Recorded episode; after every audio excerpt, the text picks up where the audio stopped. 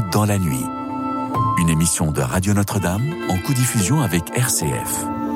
Cécilia Duterre. Le soir approche, déjà le jour baisse, le rythme s'apaise, c'est l'heure bleue, propice au partage. Bonsoir à toutes, bonsoir à tous, chers amis, chers auditeurs de Radio Notre-Dame et de RCF. Je me réjouis d'être avec vous ce soir en compagnie de Edouard Et de David Bédéma, nos invités, pour échanger autour de cette question comment unifiez-vous votre vie professionnelle et votre foi chrétienne? Le monde du travail peut paraître très éloigné des valeurs chrétiennes. Pour réussir sur le plan professionnel, notamment quand on travaille dans un milieu ultra concurrentiel, il faut savoir se mettre en avant, jouer des coudes pour garder son emploi et évoluer, au risque d'être franchement individualiste.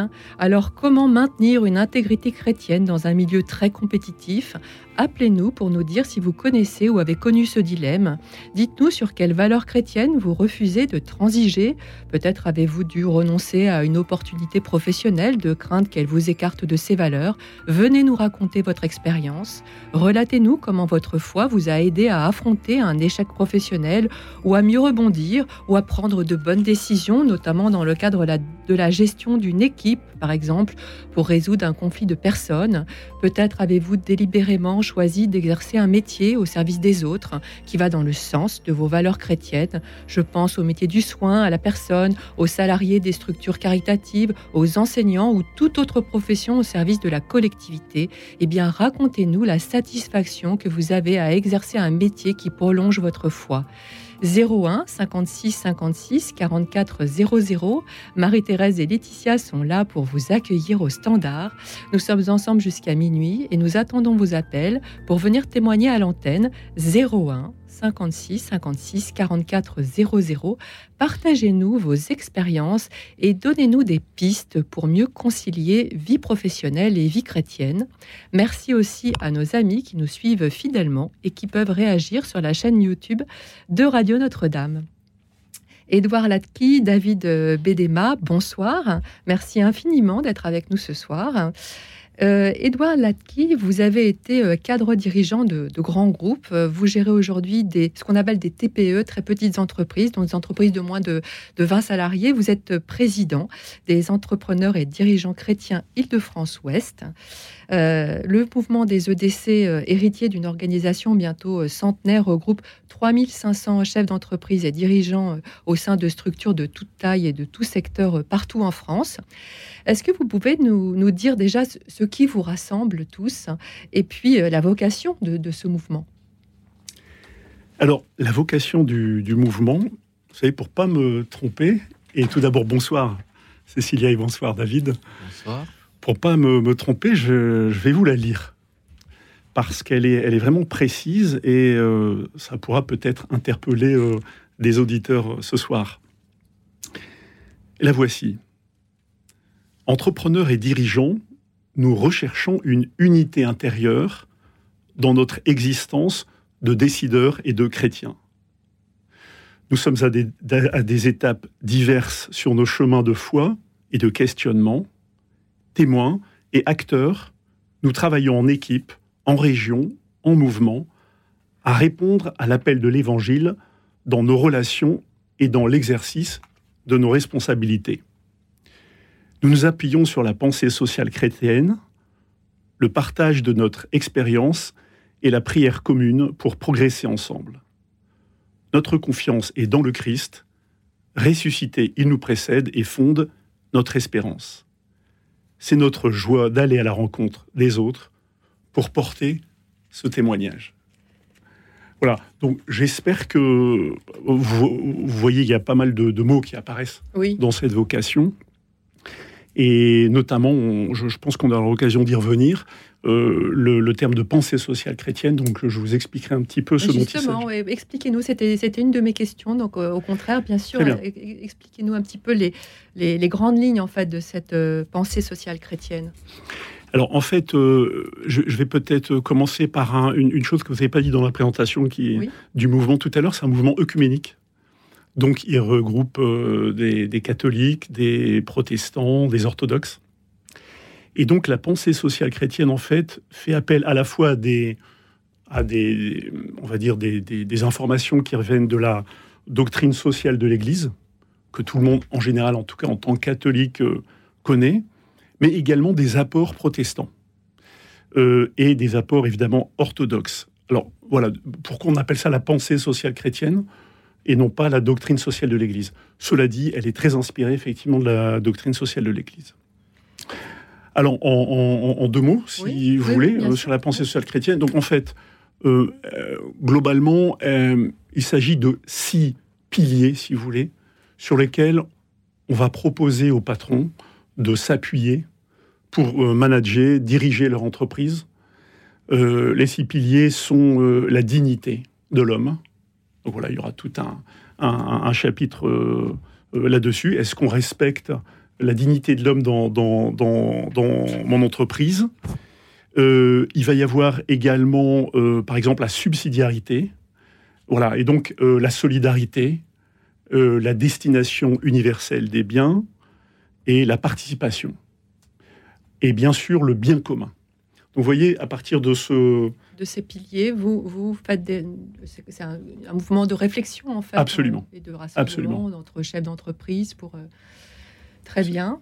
Euh, nous allons y revenir, bien sûr. Euh, David Bédéma, vous avez été entrepreneur et président national de la Jeune Chambre économique française, réseau de jeunes leaders euh, citoyens qui œuvrent pour la paix universelle et s'appuient, vous me l'avez dit hors antenne, sur les valeurs d'un credo dont la prière clé est Nous croyons que la foi en Dieu donne à la vie son sens véritable. Vous êtes responsable pédagogique de l'école Qualité, Sécurité, Environnement de Paris, qui est basée à l'Institut euh, catholique de Paris et vous êtes enseignant donc justement à l'ICP, Institut catholique de Paris, où vous formez de futurs managers. Alors ma première question est la suivante quelle, piste donnez-vous à vos étudiants pour concilier euh, la gestion de leur entreprise et, de leurs équipes en veillant à ne pas s'écarter justement des principes de la foi chrétienne? Bonsoir Cécilia, bonsoir chers auditeurs. Euh, merci pour cette invitation et l'opportunité qui nous est offerte d'échanger ce soir. Euh, la, comment cumuler euh, la vie chrétienne et euh, le, monde de l'entreprise Ce sont des, autour de, des valeurs. ces valeurs qui, qui, nous lient, sur lesquelles on, on, passera une bonne partie de la soirée à échanger. en ce qui concerne nos étudiants, nous avons des unités d'enseignement qui sont dédiées à tout ce qui est management. Et dans ces unités d'enseignement, nous avons des enseignements sur un certain nombre de valeurs qui sont des valeurs clés au-delà des, méthodes de management euh, qu'on peut retrouver dans n'importe quelle école de, management. Nous mettons beaucoup d'accent sur euh, ces valeurs euh, qui sont l'entraide, la liberté, le respect, la tolérance, l'écoute, l'empathie. Donc, on, on utilise des cas on met des étudiants en situation, on a des enseignants spécialisés qui apprennent aux étudiants à prendre conscience de l'importance de ces dimensions. Euh, aujourd'hui, on appelle ça couramment des soft skills, mais ça va au-delà, c'est beaucoup plus profond euh, parce que on, aura l'occasion de le développer. Mais on a. Allez-y, développez-le. Hein, vous pouvez. en fait, on, a de, l'intelligence euh, émotionnelle, mais il y a aussi de l'intelligence sensorielle. Euh, donc, ce qu'on va développer auprès de ces futurs managers, de ces jeunes, c'est d'être attentif à ces aspects-là qui va leur permettre de réussir le management. Parce que réussir le management, ça va pas être seulement au niveau des objectifs opérationnels, mais ça va être aussi leur capacité à avoir des équipes qui se sentent bien et avoir une certaine cohésion d'équipe. Et ce qu'on leur transmet, c'est d'utiliser ces valeurs comme ciment pour développer des équipes fortes, des équipes soudées et des équipes motivées. Très bien. Euh, Edouard euh, quelles sont d'après vous les, valeurs chrétiennes vraiment essentielles sur lesquelles vous en, vous en, avez parlé pour des piliers, mais les valeurs chrétiennes essentielles sur lesquelles les entrepreneurs peuvent s'appuyer pour euh, justement un management harmonieux? Vous savez, on, a des exemples, euh, on, va aller euh, sur, la, sur la Bible, hein. on va s'appuyer sur la Bible, je vous propose. On a des exemples euh, tels que le patriarche, le patriarche Joseph, qui, qui, a Enfin, vous connaissez, je pense, l'histoire de Joseph, hein, qui est parti de, qui a été vendu par ses frères, mais qui a terminé, ne l'oublions pas, on va dire premier ministre du, pharaon. Mais hein. rappelez-la nous, hein, pour nos auditeurs. Ah bah non, bah alors, alors, là, en, deux, mots, non mais si vous vous appuyez sur cette... Euh, oui, c'est-à-dire ce qui, ce qui, euh, ce qui m'intéresse, si vous voulez, dans l'exemple de, Joseph, si vous voulez, c'est qu'il va y avoir tout un parcours euh, tout au long de sa vie, avec des épreuves, si vous voulez, et qui sont les épreuves que rencontrent les entrepreneurs et les dirigeants aujourd'hui. Donc, moi, je, je mettrais comme valeur aujourd'hui le courage, une des valeurs sur lesquelles il faut que les entrepreneurs s'appuient d'ailleurs pas seulement chrétien, hein. le courage, également la créativité. Aujourd'hui, on est dans un, dans un monde de, profonds changements. Je pense qu'on aura l'occasion peut-être d'y revenir au cours de la soirée. Tout change autour de nous. En termes de management, on, en, parlait tout à l'heure en parlant de, de, management, le management des jeunes ne se fait plus comme euh, il y a quelques années. Donc, il y, a, il y a besoin aussi de courage, de créativité, bien sûr de mettre l'homme au centre de, de l'entreprise. Hein. C'est je dirais même la première valeur dans l'entreprise doit être l'entrepreneur lui-même, il doit en prendre conscience, et ses employés. Vous voyez, c'est vraiment... Euh, et donc, dans les deux cas de figure, il s'agit de, l'homme. Voilà globalement ce qui... Un peu comme un chef de famille, en fait. Un peu comme un chef de famille, oui. Et, vous, David Bédéma, euh, les, valeurs chrétiennes essentielles sur lesquelles les entrepreneurs euh, peuvent s'appuyer pour un management harmonieux, vous, rejoignez complètement les mêmes ou vous en avez d'autres? Alors oui, effectivement, je, partage les, valeurs qui ont été euh, citées en partie par, euh, par Edouard. Hein. La liste ne saurait être euh, exhaustive, mais je pense que il y a d'abord cette conception de la chrétienté qui nous donne un certain nombre de valeurs et c'est dans des situations qu'on va voir quelle valeur va s'exprimer. Donc l'utilisation de nos valeurs chrétiennes dans le monde de l'entreprise va être contextuelle. Euh, ça pourrait être euh, du respect, ça pourrait être euh, dans d'autres cas de l'entraide, ça pourrait être de la tolérance, ça, pourrait être du pardon, parce qu'on va avoir un collaborateur qui, qui faute, qui fait une erreur, on va pouvoir le pardonner, lui donner une deuxième chance, alors que au titre de la loi, on pouvait tout à fait le sanctionner, mais en tant que chrétien, on se dit, on va lui donner une deuxième chance.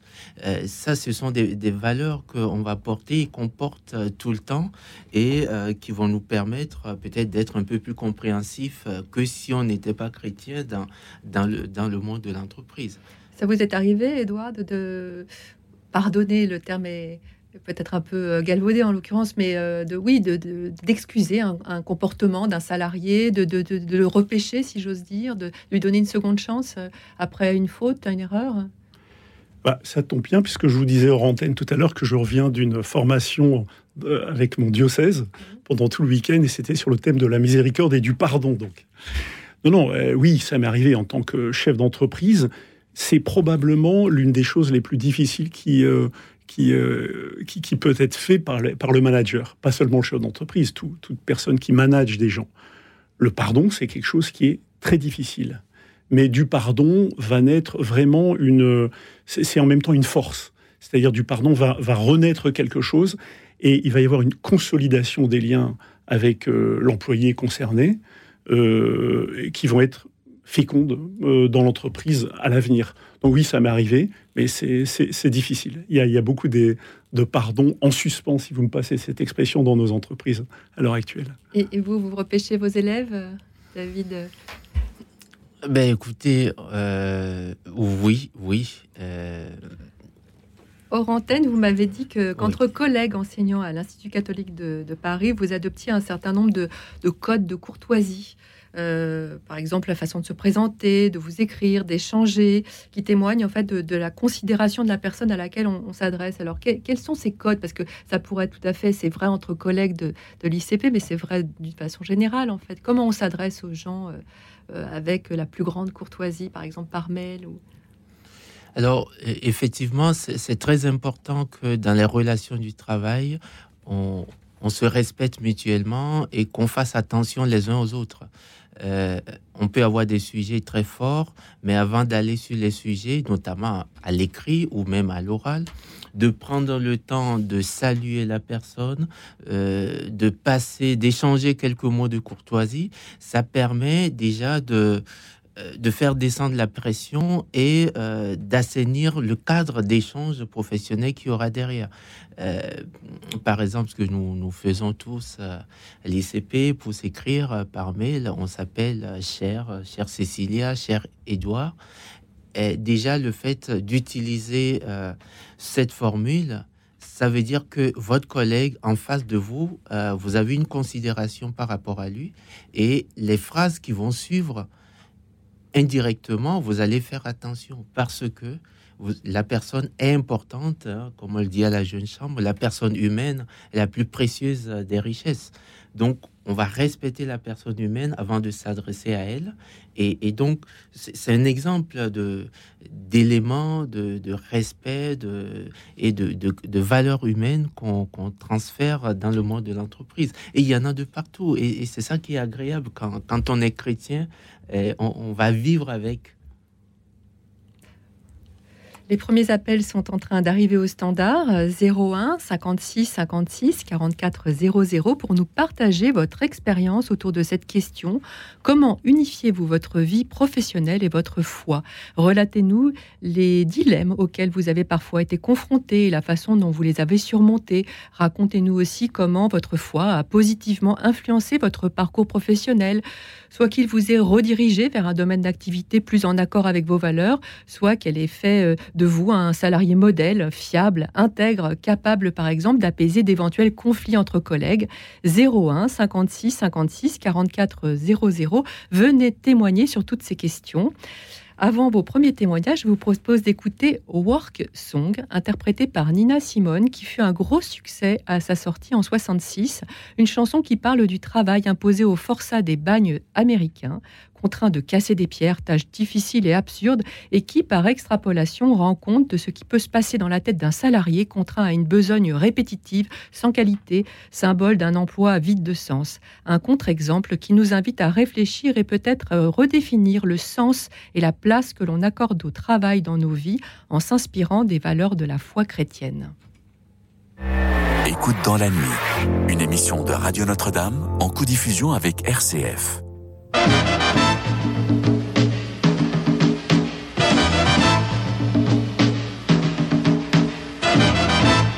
Breaking rocks out here on the chain gang. Breaking rocks and serving my time. Breaking rocks out here on the chain gang. Cause they done convicted me of crime. Hold it steady right there while I hit it. Well, I reckon that ought to get it. Been working and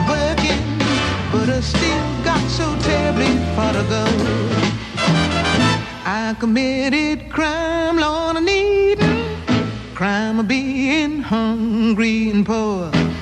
I left the grocery store and breathing when they caught me robbing a store. Hold it steady right there while I hit it. Well, I reckon that ought to get it. Been working and working, but I still got so terribly far to go. Heard the judge say five years on chain gang you gonna go. I heard the judge say five years of labor. I heard my old man scream, Lordy, no. Hold it right there while I hit it. Well, I reckon that ought to get it. Been working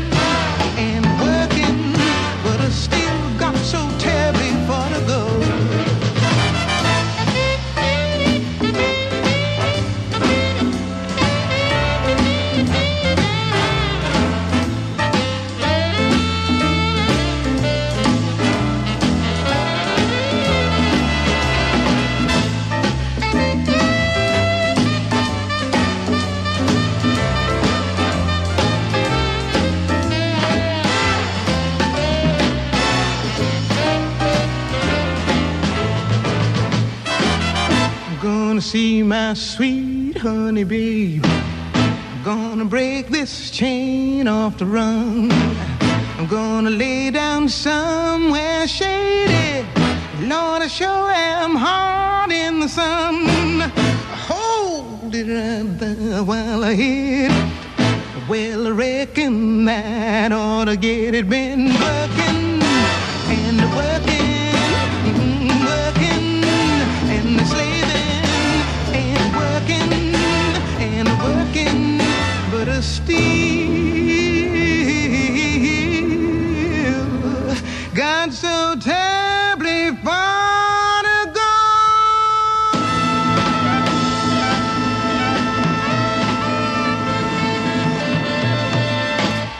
Nous avons écouté Work Song, interprété par Nina Simone. Merci à tous les auditeurs qui nous appellent au 01 56 56 44 00 pour nous partager leur expérience sur la façon dont ils concilient vie professionnelle et foi chrétienne.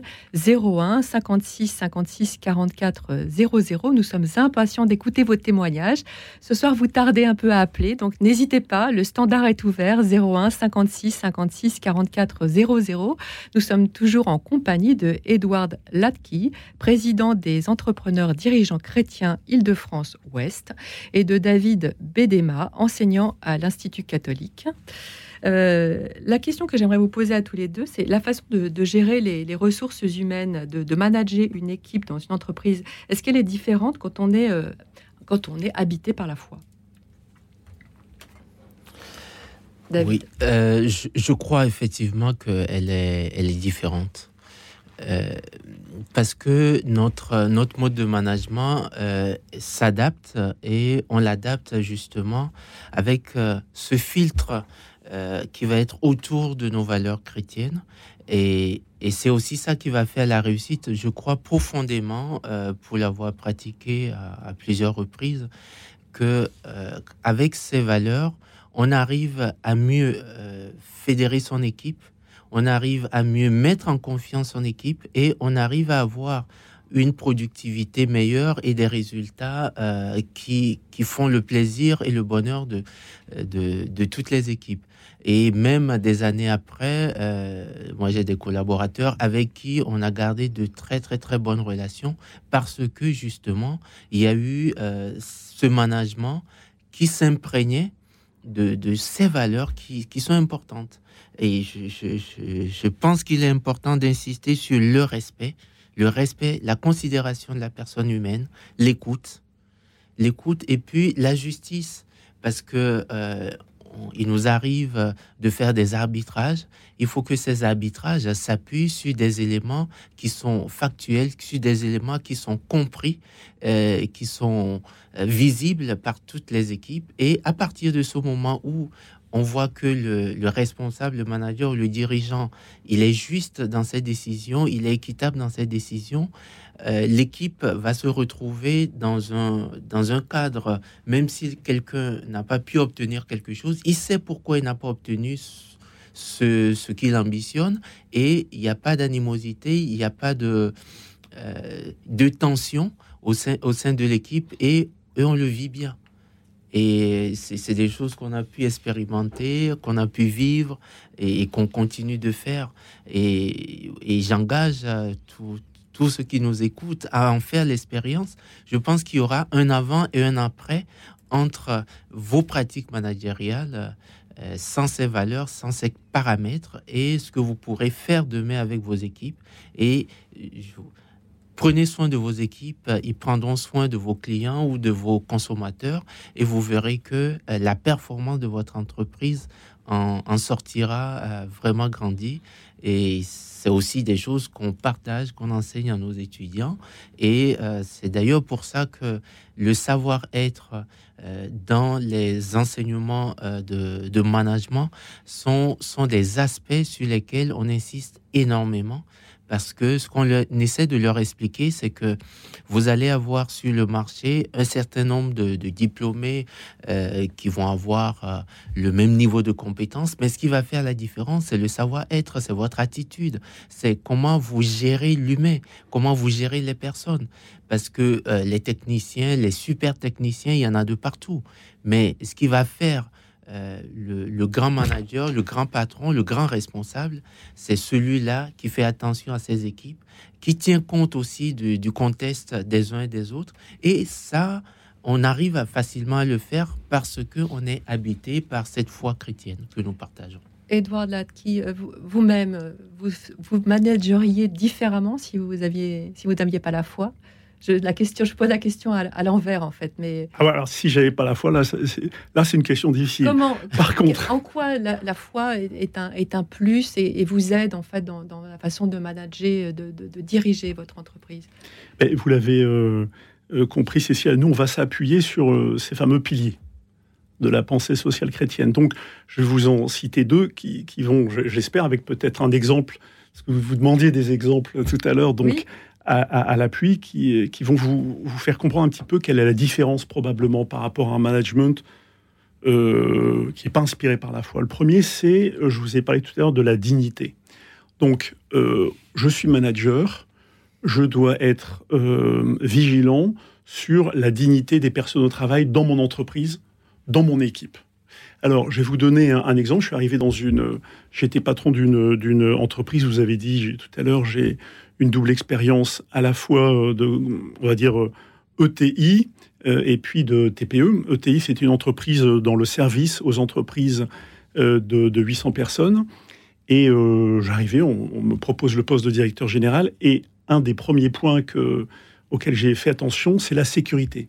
La sécurité des personnes. La sécurité est liée à la dignité de la personne. Si quelqu'un travaille dans l'entreprise et et, n'est pas, je dirais, secure, comme on dit en anglais. Enfin, n'est pas. Ben, en plus, euh, David, vous êtes. Euh, intégrité physique euh, ah. et, mentale. Absolument.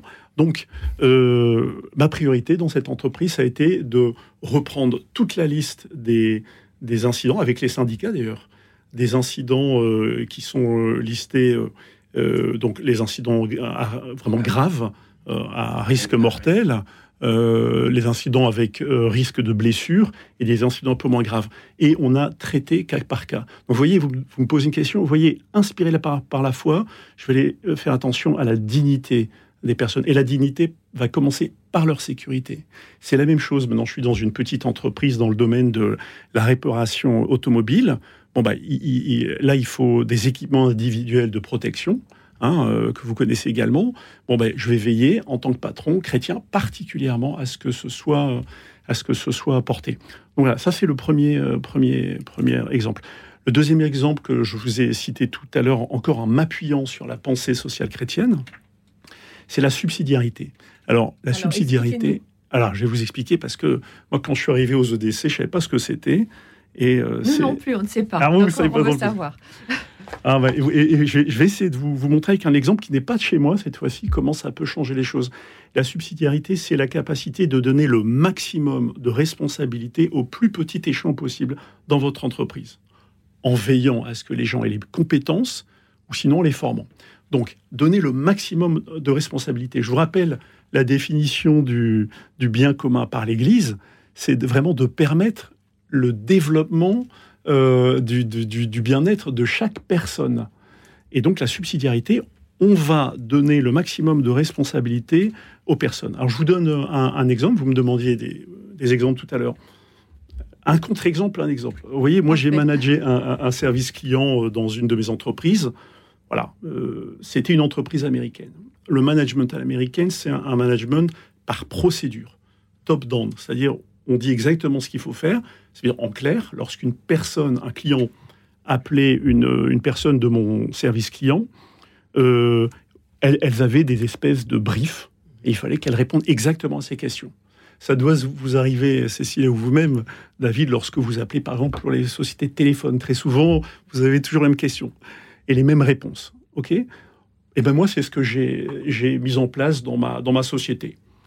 Ça a marché plus ou moins bien je vais dire plutôt moins que, que, bien. C'est-à-dire que les, indicateurs de performance, vous savez qu'on suit, le nombre d'appels auxquels on a pu répondre, le taux de satisfaction des clients était moyen. Il y a un autre patron qui est, je ne sais pas si on a le droit de citer des, des anciennes, on a le droit. Bon, alors le patron de la, de la Maïf, qui lui a décidé de mettre en place la subsidiarité dans ses services clients. C'est-à-dire qu'il a dit, bon alors vous voyez, c'est la Maïf, c'est une société d'assurance. les gens appellent parce qu'ils ont des litiges. Et alors, euh, plutôt qu'avoir une espèce de, de, de, réponse automatisée, si vous voulez, comme des robots, eh bien non, il a dit à chaque personne dans mon service qui répond sur un litige donné, jusqu'à tel montant, vous aurez, vous aurez une responsabilité totale de, de, pour, pour répondre, si vous voulez, à cette personne-là. Ça, c'est exactement l'application du principe de subsidiarité. C'est-à-dire qu'il a donné à ses employés du service client la possibilité de, de, gérer en totalité le litige. Bon, évidemment, jusqu'à un montant donné. Vous voyez, ça, c'est l'application de la subsidiarité. Ça encore, c'est un petit peu technique, je m'en excuse, Cécilia, mais, mais, mais, là encore, c'est vraiment un exemple de, de comment dirais-je, d'application de principes chrétiens dans le management. C'est différent de si, si on n'était pas chrétien. Merci. Et nous allons prendre tout de suite l'appel de Gisèle. Bonsoir Gisèle. Euh, bonsoir madame.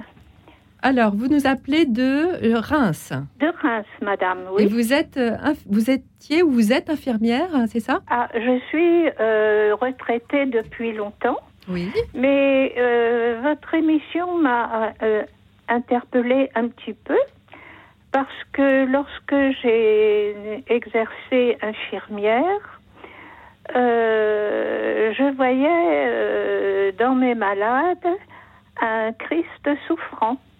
Ah oui. Alors, je ne sais pas si ça s'appelle du management. Non, mais c'est très intéressant ce que vous dites. Je ne vous coupe pas la parole, mais c'est tout à fait dans le prolongement. Euh, là, on parlait d'entreprise, mais vous avez un métier du soin. Justement, j'en ai parlé dans, en préambule. Et c'est très intéressant. Parlez-nous de, de, comment ça prolongeait justement votre foi. Euh, vous voyez un Christ souffrant, c'est très beau ce que vous dites, effectivement. Euh, oui, ben, c'est-à-dire que j'ai été élevée dans une école catholique et euh, enfin, euh, j'ai été très entraînée euh, à voir dans les autres et surtout dans ceux qui sont souffrants, malades, enfin dans tous ceux que la vie afflige, des Christ. D'accord. Et, euh, et, votre foi, bien sûr, vous êtes appuyé sur votre foi pour, euh, pour exercer ce métier magnifique, mais quand même euh, oui, difficile. Oui, oui, oui, tout à fait. J'étais malade et vous m'avez soigné. Oui, oui. Et vous vous êtes dirigé dans cette voie parce que justement vous, vous souhaitiez mettre votre foi au, au service eh bien, parce que dans l'école où j'étais, nous avions eu la visite de deux missionnaires euh, qui, euh, qui, qui était en Tunisie et qui nous avait expliqué que leur travail considérait euh, euh, considérait surtout, non, que leur travail était surtout censé donner aux Tunisiennes une certaine émancipation, c'est-à-dire qu'elle leur apprenait à compter, à lire et à écrire et à compter afin qu'elles puissent euh, peut-être aller faire leurs cours, les courses, parce que à cette époque, je vous parle des années 54, hein, oui. à cette époque, euh, les femmes en Tunisie étaient quand même euh, très soumises à leur mari et c'était le mari qui tenait les comptes. Et donc ces missionnaires étaient là-bas pour apprendre aux femmes à coudre, à tricoter, enfin, à, et puis aussi à, compter euh, pour euh, avoir un peu plus d'autonomie. Et du coup, ce sont ces missionnaires qui vous ont donné l'envie, oui. vous-même, oui. Et puis, euh, euh, dans mon école catholique, on nous parlait quand même beaucoup de, euh, du cardinal de la Vigerie, qui était un cardinal d'Alger. Et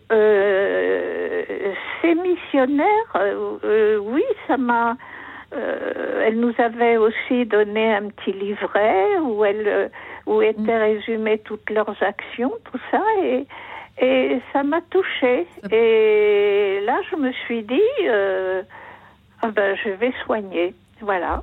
Voilà, belle, belle vocation. Belle vocation, magnifique. Et, et, si vous aimez mieux, mais cette vocation, je la dois à mes éducatrices. Euh, en particulier à la directrice de l'école où j'étais, euh, qui m'a, qui était une femme remarquable.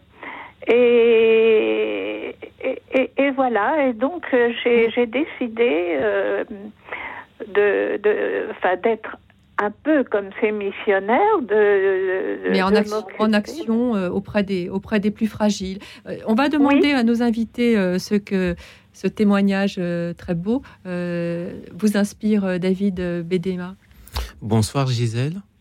Bonsoir monsieur. Alors, merci pour votre témoignage. Moi, j'aurais une question d'abord pour vous. Oui dans, j'imagine, ce, métier de, soins, euh, comment est-ce que la foi vous a aidé dans votre exercice euh, professionnel à, faire face aux difficultés? Est-ce que vous pouvez nous, nous partager quelques anecdotes, s'il vous plaît? Euh, Oui. par exemple, j'étais infirmière j'ai passé euh, beaucoup de mon temps dans ma carrière à être infirmière de salle d'opération, une infirmière spécialisée.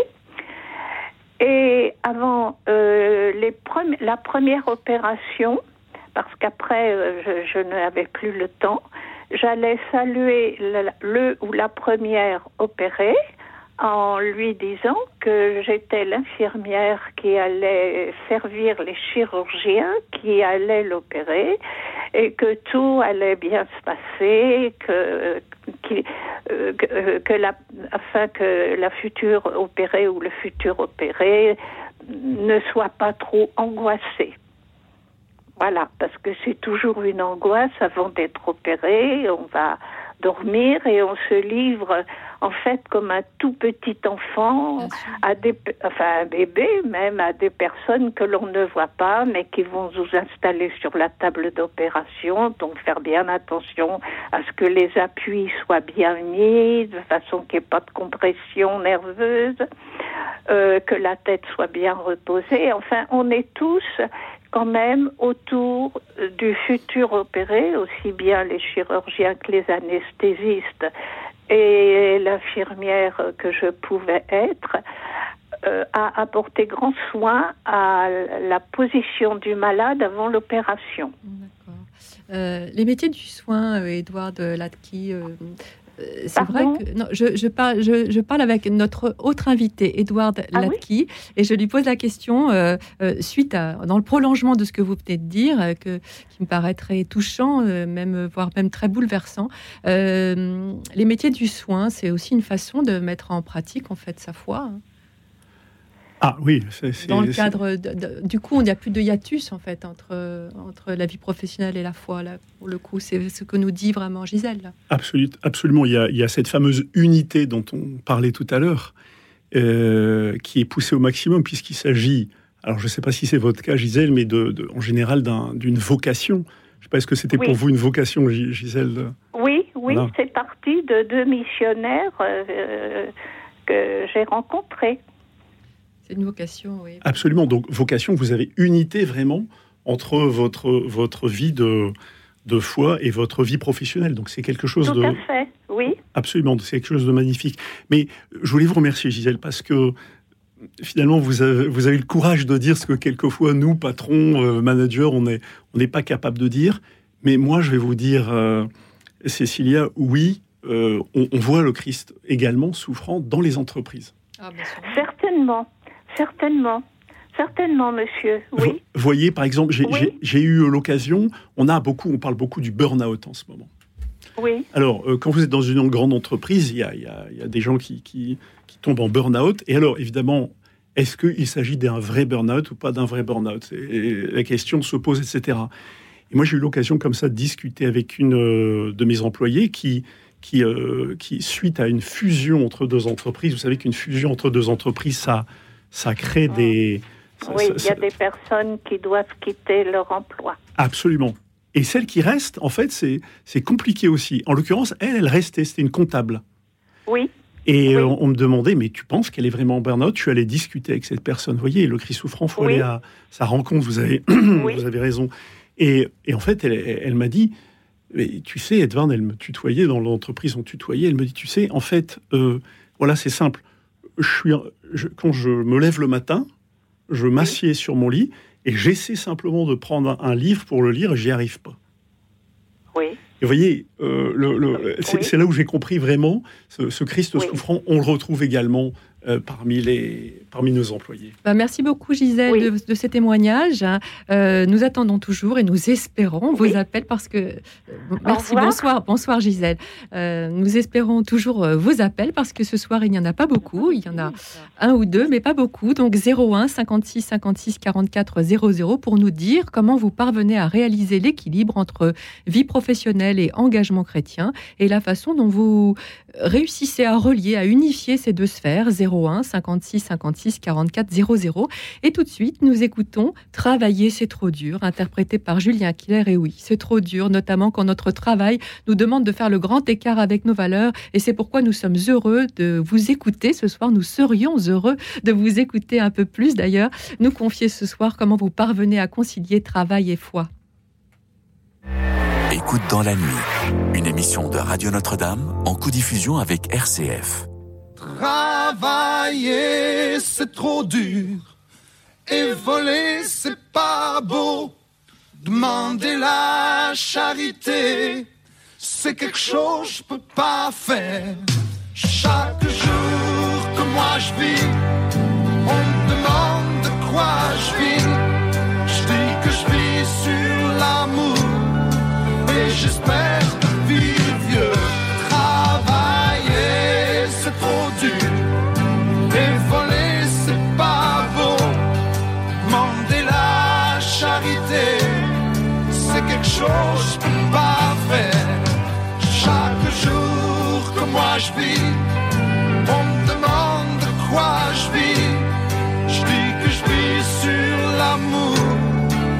j'espère de vivre vieux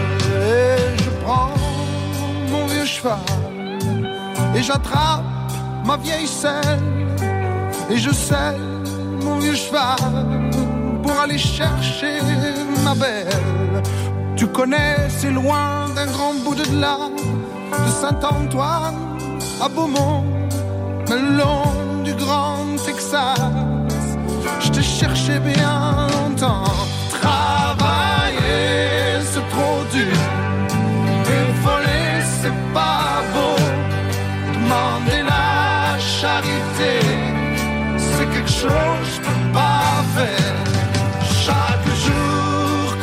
On me demande de quoi je vis.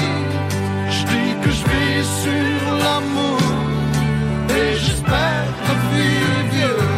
Et je prends mon violon et j'attrape mon archer et je joue ma vieille valse pour faire le monde danser.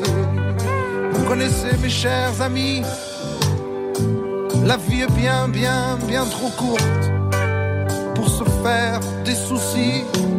Alors ce soir allons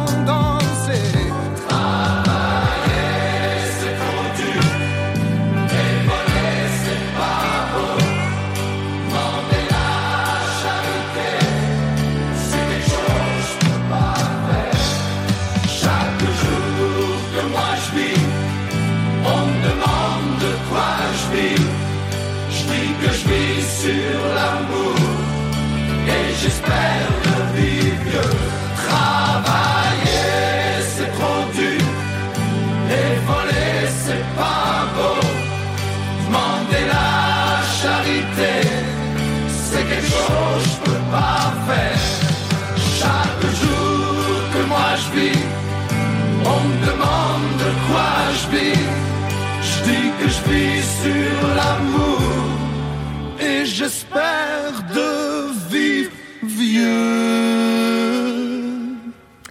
Nous avons écouté Travailler, c'est trop dur, interprété par euh, Julien Clerc. Merci à tous les auditeurs qui nous appellent au 01 56 56 44 00 pour nous faire part de leur expérience autour de cette question comment unifiez-vous votre vie professionnelle et votre foi chrétienne?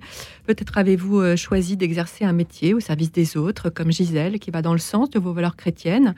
Euh, je pense effectivement au métier du soin, mais aussi on peut penser aux salariés des structures caritatives, on peut penser aussi à tout autre métier au service de la collectivité, euh, venez témoigner au 01 56 56 44 00. Nous attendons vos appels et à nos côtés pour vous écouter, converser, répondre à vos questions si vous en avez. Euh, nous sommes avec Edward Latki, président des euh, entrepreneurs dirigeants chrétiens Île-de-France-Ouest, et David Bédéma, enseignant à l'ICP. Mais tout de suite, nous accueillons Xavier. Bonsoir Xavier. Bonsoir, euh, mesdames et messieurs. Bonsoir. Bonsoir. Alors, euh, Xavier, vous nous appelez de Metz.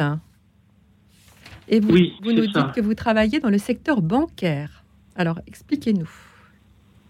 Oui, alors écoutez, euh, je dirais que je travaille dans le secteur financier d'une manière plus générale.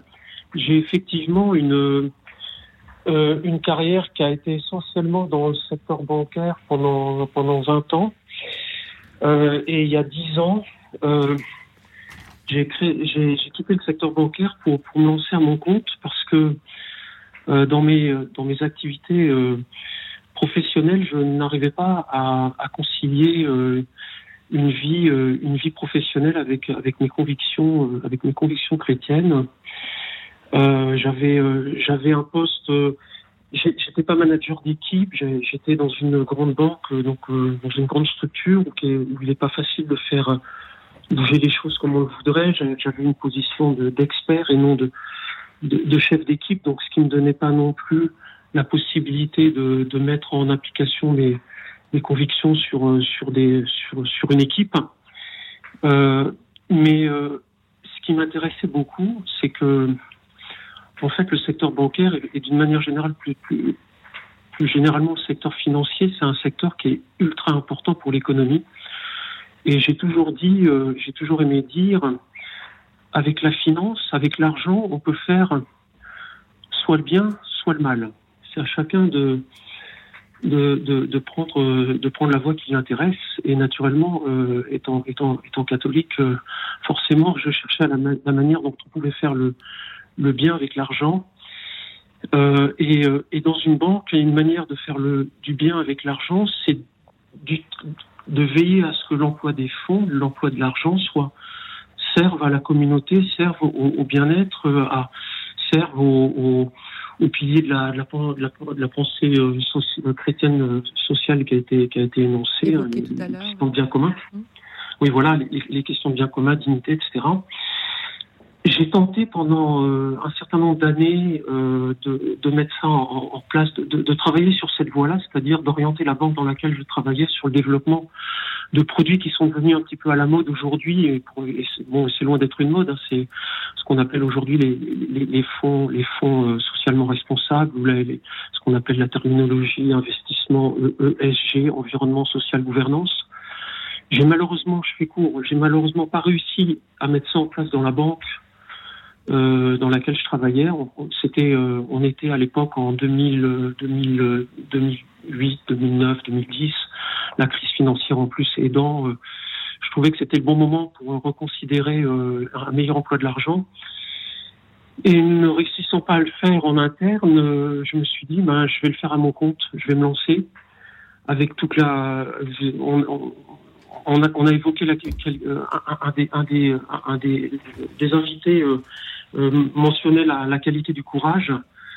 Euh, c'est clairement oui le courage qui a été qui a été nécessaire pour le faire parce que sortir du secteur d'un emploi confortable en banque pour partir euh, dans l'inconnu avec euh, comme seule conviction de vouloir contribuer ainsi que ouais voilà faire le bien au travers de la de l'utilisation de, de, de l'argent.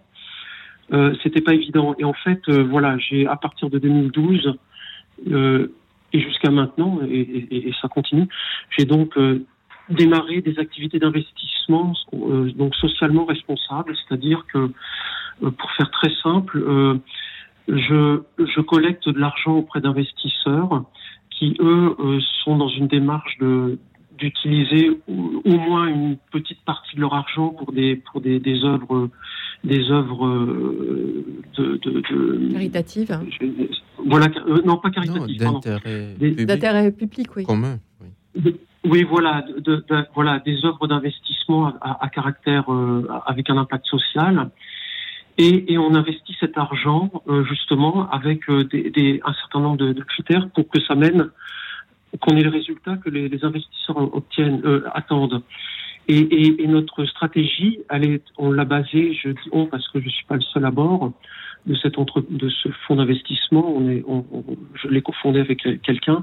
On a basé notre stratégie sur euh, sur la euh, sur la doctrine sociale de l'Église, pour être très précis. Donc sur les, les quatre les quatre piliers de la doctrine qui sont la dignité, la, la subsidiarité, la, le bien commun et la solidarité. Et on le fait euh, de, ce fait en pays, euh, en pays en développement sur Afrique et Amérique latine, avec un objectif qui est très précis, j'en termine avec ça. Nous investissons dans des entreprises euh, locales. Euh, quand je dis nous investissons, en fait, nous faisons du crédit à des entreprises locales. Ces entreprises étant sélectionnées, bien entendu, sur leur solidité financière, parce que c'est pas du don, ce n'est pas de la philanthropie, c'est de l'investissement. Donc les, les, les investisseurs attendent en retour leur argent. Mais nous finançons des PME qui, euh, qui, euh, qui, qui, fabriquent ou distribuent des produits de première nécessité à la population, euh, à la population ben, de préférence pauvre, locale. Voilà. donc, sur les quatre piliers de la doctrine, c'est d'abord et avant tout la dignité humaine que l'on vise, c'est-à-dire permettre à des gens en, situation de, de, vie difficile de, d'avoir une vie digne. Et avoir une vie digne, c'est pouvoir euh, manger tous les jours, pouvoir se loger, pouvoir euh, euh, se, former, aller à l'école, pouvoir se soigner. Pardon? Élever des enfants. je, rebondis là sur ce que vous dites pour redonner la parole à Edouard Latki, puisque, puisque justement on parle de la doctrine sociale de l'Église. C'est vraiment une belle mise en action. qu'est-ce, que, qu'est-ce que vous inspire ce, témoignage de, Xavier qui est très intéressant hein Merci Xavier d'avoir appelé ces, c'est passionnant ce que vous nous dites. Hein. Et puis bravo surtout à ce que, ce que vous avez fait. Quoi. Oui, merci Xavier pour votre témoignage. Alors, moi j'ai déjà une première question, c'est est-ce que vous êtes membre des entrepreneurs et dirigeants chrétiens, Xavier? Oui, alors la question est très bonne. En fait, euh, euh, pour, pour le dire euh, franchement, non. Euh, mon fonds d'investissement est basé au Luxembourg, qui est, euh, bon, j'habite à Metz, le Luxembourg est frontalier, hein. on est nombreux au Luxembourg. sinon, au Luxembourg, vous, aviez, vous avez la jeune chambre internationale. Non, mais revenons sur, revenons sur notre sujet. Alors, revenons sur notre alors, sujet. Non, effectivement. Les, les, EDC, les, pardon, les EDC, le Luxembourg, moi, il y a, y a, a 3-4 ans, on a, on a tenté de lancer un groupe j'avais été invité à, pour lancer un groupe EDC Luxembourg. J'ai pas l'impression qu'il ait démarré, mais peut-être dites-moi s'il y a une antenne à Luxembourg maintenant. Alors, je, reviendrai vers vous, mais effectivement, bon, c'était plus euh, sur le ton euh, de la boutade, mais c'est l'application de, ce que je vous disais tout à l'heure concernant la, euh, alors, vous avez vu la, petite nuance entre la doctrine sociale de l'Église avec les quatre piliers. On a rajouté deux piliers avec quelques apports des, protestants, etc. Alors, moi, mon, premier commentaire, c'est que euh, le cas de Xavier est de plus en plus fréquent aujourd'hui. C'est-à-dire qu'on a des chrétiens qui sont embarqués dans des entreprises, en particulier dans la grande entreprise, et qui, tout comme vous, Xavier, aujourd'hui, euh, ne se retrouvent pas dedans. Alors, il y, en a qui, ont la foi, mais il y en a qui n'ont pas la foi et il n'y a pas de sens au travail. Et ça, c'est ça, c'est un, un, un, facteur qu'on euh, qu'on voit de plus en plus aujourd'hui. Alors là, il y a deux possibilités. C'est soit vous restez à bord et vous essayez de faire bouger les choses. Visiblement, Xavier, j'ai compris que c'était pas possible dans, dans le secteur bancaire. Effectivement, c'est un secteur très structuré. Soit, mm. euh, à l'image de Xavier, euh, Cécilia, on a, on a beaucoup de jeunes en particulier euh, qui viennent des plus grandes écoles, alors les plus grandes écoles, et qui décident eh bien, de monter des entreprises parce qu'elles vont avoir une, euh, une, raison d'être, comme on, dit aujourd'hui. C'est un peu plus qu'une vision, une mission, vraiment une raison d'être qui, euh, qui leur correspond. Et si elle ne leur correspond pas, ils vont, ils vont, comment dirais-je, la, créer exactement comme a fait Xavier. Alors, je vous donne un exemple. C'est un, membre des ODC là qui est sur la région parisienne et qui, a constaté l'échec euh, de, on va dire, le démantèlement de notre agriculture à, l'heure actuelle avec des, petites exploitations qui sont à vendre et qui ne retrouvent pas de repreneurs parce que c'est très compliqué et donc qui du coup sont reprises dans des énormes exploitations euh, euh, est-ce que c'est la vocation de chaque exploitation d'être prise comme ça? Et donc, il a lancé une entreprise en disant bah, je ne trouve pas, je ne trouve pas de, solution aujourd'hui sur le marché. Je vais créer ma propre entreprise qui consiste à justement faciliter la cession de ces petites exploitations, et il va y en avoir euh, des dizaines de milliers dans les, dans les, dans les mois et les années à venir, pour, pour garder ces petites exploitations en, France. Alors, je ne vais pas vous développer son concept, c'est vraiment fait de manière très intelligente, mais c'était pour vraiment rebondir. Le, ce qu'a fait Xavier tout à l'heure, tout euh, vraiment manager chrétien aujourd'hui est confronté. C'est soit je reste et j'essaie de faire bouger les choses à l'intérieur, c'est compliqué, euh, soit à ce moment-là, j'ai le courage. Effectivement, j'avais cité le, courage en citant, euh, le, patriarche Joseph, soit j'ai le courage de, m'embarquer dans l'entrepreneuriat et je fais ce que vous avez fait, Xavier. Et désormais, vous êtes plus heureux, alors, Xavier, maintenant, dans, votre, dans votre travail et dans votre façon d'être, en fait, euh, au monde, si j'ose dire. Euh, ah, ah, oui, la, question est bonne. Je, vais répondre de deux manières. Il y a, il y a, effectivement. Euh, oui, de ce point de vue-là. Je suis désolée, je suis obligée de vous couper, euh, Xavier, parce que euh, c'est déjà la pause. Euh, nous allons nous retrouver juste après. continuez à nous appeler au 01 56 56 44 00 pour témoigner de votre façon, la façon dont vous conciliez travail et foi. 01 56 56 44 00. À tout de suite.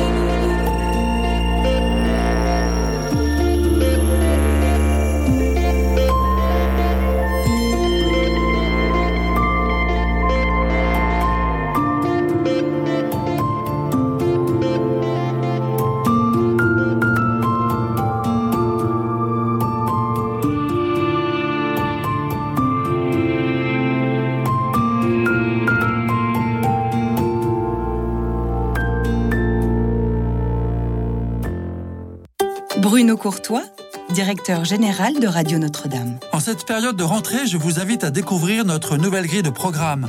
Cette année, Radio Notre-Dame se met au service de la transition, qu'elle soit écologique, numérique, mais aussi catholique, bien sûr. Vous le savez, nous vivons de votre générosité, alors ensemble, mobilisons-nous et n'attendons pas la fin de l'année. Rendez-vous en ligne sur radionotre-dame.com ou si vous préférez rester fidèle au chèque, adressez vos courriers au 6 boulevard Edgar Quinet à Paris dans le 14e. Merci.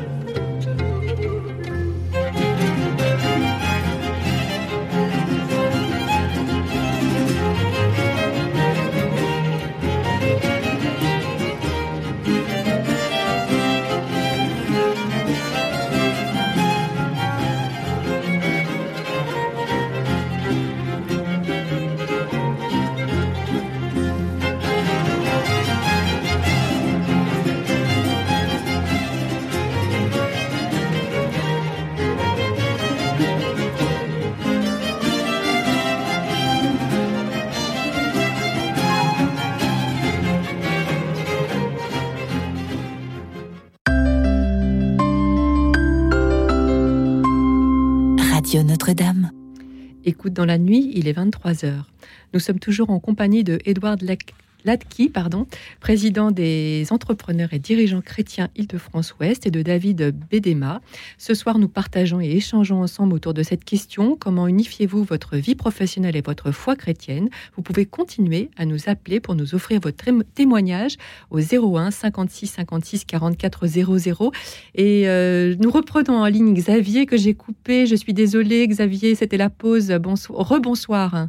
Vous êtes toujours là? Euh, oui, oui, rebonsoir. on, je suis désolée. Hein.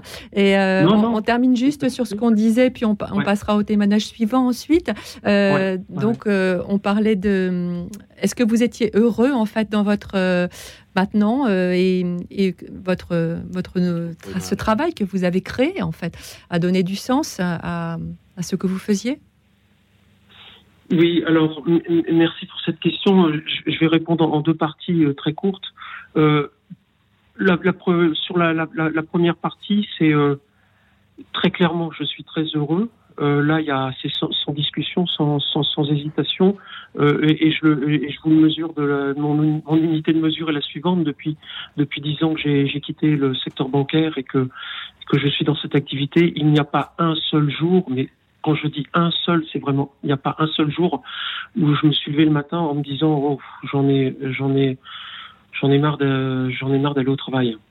Et que ça soit le, lundi ou euh, un début de semaine, oh. peu importe. Euh, on, termine vite sur ce témoignage parce que je voudrais prendre Sandrine qui attend depuis tout à l'heure. Donc euh, voilà, ok. Et puis et, le deuxième point un peu plus un peu plus compliqué, c'est qu'effectivement c'est un projet d'entreprise et je souligne que ceux qui veulent faire ça, dans mon cas étant marié, je, je salue la, la, la, patience et l'acceptation la, et de mon épouse pour être pour, pour, avoir quelque part accepté cette aventure qui n'est pas qui elle-même un travail mais qui mais qui bon je veux dire ça a forcément une répercussion sur une vie Merci beaucoup Xavier Ballard on, salue votre épouse et on salue tous les conjoints qui, qui soutiennent euh, voilà euh, les, les, courageux entrepreneurs. Merci beaucoup. Merci bien. Bonsoir. Bonsoir. Merci bien pour votre écoute. Au revoir. Bonsoir. Bonsoir Sandrine. Bonsoir, c'est Vous avez été très patiente, Sandrine, ce soir. Oh, ben, vous savez, je sors du Pôle emploi euh, oh. euh, il n'y a pas plus tard que lundi. Je suis restée trois heures d'attente. Alors, vous voyez, je suis très patiente. Bon, très bien. Sur ce, j'aimerais dire bonsoir à vos invités, notamment à Édouard Laki, à David Bédéna. Bédéna. Bédéma. Bédéma, pardon, et puis aux, aux, auditeurs et aux auditrices. Alors d'abord, j'aimerais dire quand même à vos invités que j'ai une reconnaissance handicapée, comme ça, ça leur, ça leur permet quand même de pouvoir comprendre. Donc moi, je dirais que depuis que je suis, que, que j'ai rencontré le Seigneur, ce n'est pas évident de trouver un même idéal entre la vie professionnelle et vie spirituelle, bien que je suis consciente que cette union est très importante pour une vie réussie. Mais euh, de par mon parcours, d'ailleurs, je dirais même que tous ceux qui ne sont pas passés par mon parcours ne peuvent, ne peuvent pas connaître la grâce. Il faut connaître mon parcours pour connaître la grâce, c'est-à-dire accepter son humiliation dans la plus profonde, dans, le, dans, la profondeur de son être et non de son âme. Après un, une, une longue, un long parcours dans ma vie, bien que je n'arrive pas à me débarrasser des personnes toxiques encore en 2023, un grand nombre d'entre eux m'ont fait perdre beaucoup de mes capacités intellectuelles, professionnelles, mon activité professionnelle, enfin mon intégrité personnelle, mes valeurs, enfin tout quoi, et qui m'a valu cette reconnaissance handicapée. Mais par, par la grâce de Dieu, par la grâce du Seigneur, j'ai retrouvé un sens à ma vie, un état de santé plus ou moins stable en 2023. Malgré toutes les difficultés et les épreuves que j'ai pu rencontrer dans ma vie, le Seigneur me donne la possibilité de m'aimer quand je rencontre des personnes, quelle que soit hein, la personne dans, ou dans le lieu public ou autre, je n'ai pas besoin d'imposer ma présence, ni même de dire que je suis chrétienne, parce que ma spiritualité se fait naturellement, ce qui me permet non seulement... Sandrine, je, je, vous arrête un petit peu, parce que là, on, restons sur le sujet de, de la foi et du, du, travail. Vous disiez que vous cherchiez du, du, travail actuellement, que vous étiez donc à, Pôle Emploi, et euh, est-ce que, est-ce que vous, vous cherchez un travail justement dans quel domaine? Est-ce que ça a un lien avec la foi, par exemple? Parce que là, j'ai l'impression qu'on dérive un petit peu, même si euh, c'est intéressant, mais on dérive un ah peu du sujet. C'est justement, j'étais en train de vous expliquer euh, comment je procédais par rapport à ma foi et ma vie professionnelle. C'est-à-dire que même en s'adressant à une personne, par exemple, ça me permet de justement, euh, en, lui parlant, de, de, vivre en même temps ma spiritualité avec cette personne. Donc, c'est-à-dire que voilà, l'un ne va pas sans l'autre, en fait. Très bien. Très bien, mais merci beaucoup Sandrine de ce, de ce témoignage. Merci à vous de m'avoir appelé. Euh, je, il y a beaucoup d'appels. Tout d'un coup, vous vous mettez tous à appeler en même temps. Donc, je, je dis au revoir à Sandrine et je dis bonjour à Aurélie. Aurélie, vous êtes euh, avec nous? Oui, bonsoir. Vous nous appelez de Lyon? Tout à fait. Et vous êtes euh, chirurgien dentiste Absolument. Et en fait, euh, je travaille donc avec des assistantes dentaires. Et mon premier axe euh, bah, de vie chrétienne, je dirais, c'est dans l'embauche. Euh, l'embauche de personnes en difficulté. Ma première assistante était travailleur handicapé. Après, j'ai eu une jeune femme qui avait un enfant toute seule et qui en plus était anorexique.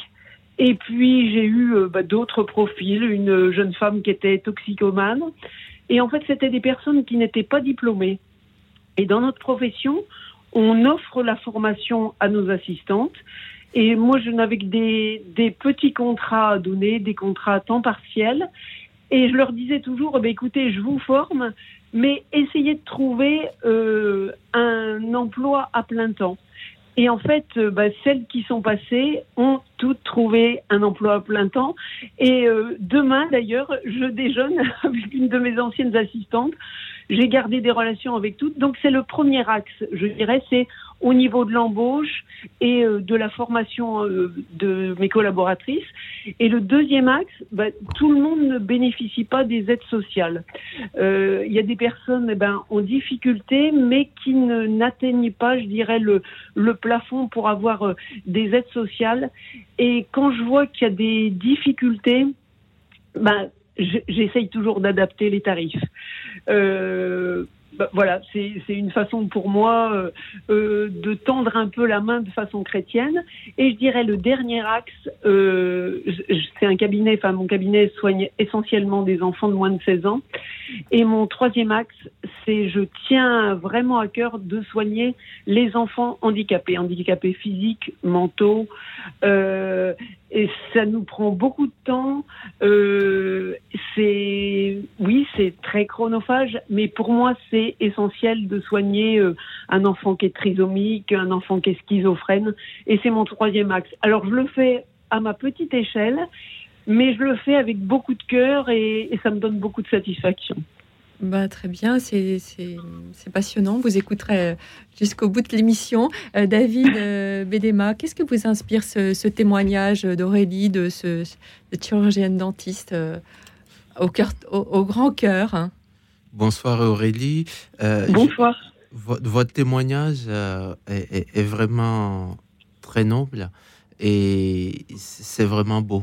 On, on, est heureux de, partager cette foi et de voir l'application de la foi dans, dans votre exercice professionnel.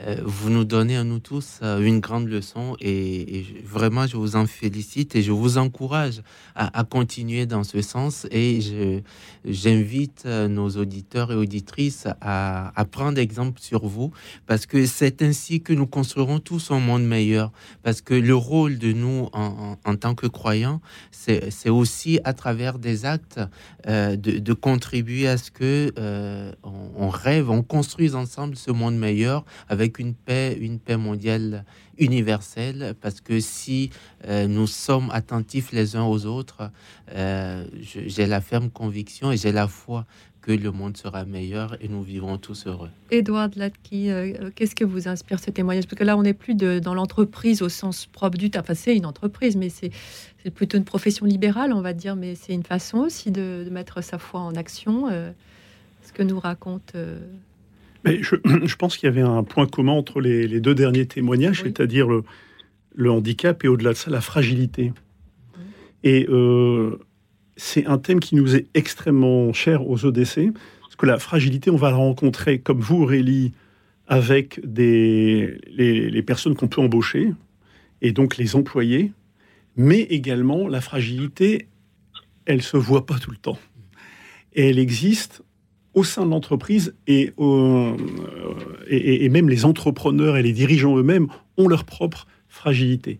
Croyez-moi, moi, j'en recrute, euh, j'en recrute euh, pas mal. On est sur notre région, on est déjà 450 patrons et je les ai au téléphone avant et je leur demande leur motivation.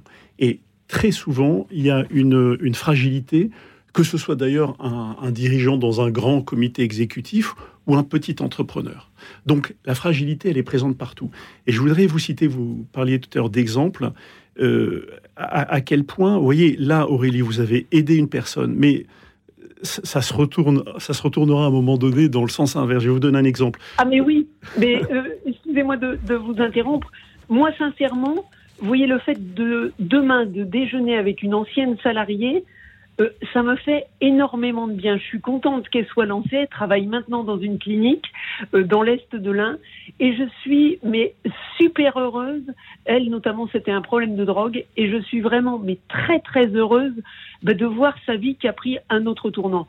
J'étais certainement pas seule à l'aider, mais je pense que ça a été aussi ben, un des tremplins qui a permis de, réorienter sa vie. Et ça, c'est un bonheur qui est euh, indicible, je trouve. Alors, si on a un petit peu de temps, je vais vous donner deux exemples. premier, je reviens à mon service client dont je vous parlais tout à l'heure, vous savez, qui n'était pas, pas très performant. Eh bien, on a fait rentrer euh, au sein de l'équipe, avec l'équipe RH, une personne qui était en situation de handicap malentendante. Alors vous allez me dire, y a une personne malentendante En fait, elle était au back, ce qu'on appelle au back-office, elle faisait les tâches un petit peu derrière. Il y avait une mauvaise ambiance dans ce service client. C'est-à-dire que les, les, uns, vous savez, euh, euh, racontaient sur les autres et, et, et, ça, et ça papotait. Il y a une mauvaise ambiance. Eh bien, cette fille étant malentendante, on, ne pouvait pouvait plus médire sur cette personne. Ils se sont rendus compte. Eh bien, du jour au lendemain, la médisance et le climat de manière générale dans le service se sont profondément améliorés. Donc, vous voyez, une personne en situation de fragilité, il, faut les mettre dans les entreprises parce que c'est comme un levain dans la pâte et ça va permettre vraiment d'améliorer l'entreprise. Et je vous donnerai un deuxième exemple si j'ai encore un petit peu de temps.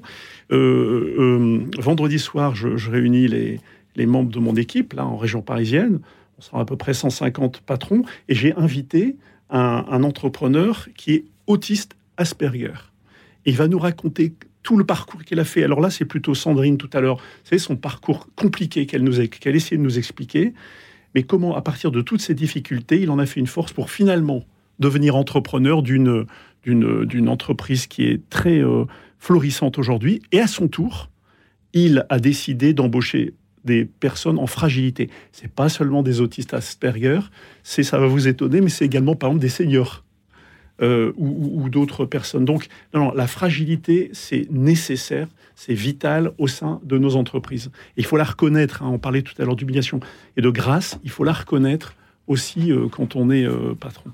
La fragilité, ça, vous parle, David Bédéma Oui, oui dans, nos métiers de, QSE, c'est la, préserver l'intégrité physique et psychologique euh, des collaborateurs. Euh, c'est faire attention à, ce que euh, la santé et la sécurité au travail, comme l'évoquait Edouard, soit, soit préservée. C'est aussi des choses qu'on enseigne, c'est le cœur d'ailleurs de, de, nos formations, pour que le futur manager demain, d'une part, fasse attention aux collaborateurs qu'il a euh, sous, euh, dans son équipe ou dans son entourage, mais aussi accepter les personnes qui sont en fragilité parce qu'il y a eu un accident de travail ou euh, il y a eu un accident de la vie ou alors c'est ils sont nés ainsi pour que ce regard de bienveillance, de tolérance, d'acceptation puisse permettre à ce qu'on puisse, chacun avec ses capacités, contribuer à la performance de l'entreprise. Parce que euh, c'est aussi ça qui va lier l'équipe, la performance de l'entreprise. Et le bonheur au travail, le bonheur de faire le, bonheur aussi. Euh, Aurélie, merci en tout cas de ce très. Merci pour la qualité de votre émission en tout cas, et puis euh, j'ai beaucoup apprécié vos invités. Merci. Merci, beaucoup. Quels sont les problèmes concrets, les, hiatus entre activité professionnelle euh, et foi, en fait, auxquels, on, un dirigeant peut être euh, confronté euh? Alors, je, vais vous donner un exemple que, que j'ai personnellement vécu. Même déjà en passant à, cet exemple, j'ai encore beaucoup d'émotions il y a plus de 20 ans. J'étais cadre, dans, à l'époque, j'étais cadre dans une entreprise. Et euh, souvent dans nos entreprises, euh, on veut tous évoluer, on veut avoir une, un développement, une évolution professionnelle, un développement de carrière, une promotion. Et euh, on est en tant que chrétien exposé euh, à une certaine tentation. comment faire pour avancer Et c'est aussi là que le chrétien s'appuie sur ses valeurs pour faire attention. Moi, j'ai, il m'est arrivé, j'ai eu la proposition de, du directeur général de l'époque. Euh, de, il m'a, il m'a proposé que je, je l'aide à pousser dehors euh, mon responsable direct pour prendre sa place. Et là, c'est très dur. Euh, c'est voilà, c'est le N plus 2 qui vient vous voir, qui dit il veut se débarrasser de, de votre N plus 1 et de contribuer à ça. Et la difficulté, ça va être l'intégrité, euh, nos valeurs. Eh bien, merci beaucoup. Merci Aurélie.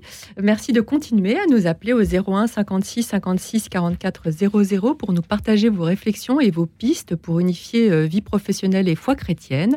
Mais à présent, nous écoutons La machine à écrire de Leroy Anderson, euh, une évocation musicale pleine d'humour de l'activité des cols blancs dans les années 50, en utilisant une véritable machine à écrire comme instrument. Ce morceau que Jerry Lewis et Michel Leb en France ont repris sous forme de sketch hilarant est un classique qu'on ne se lasse pas d'écouter.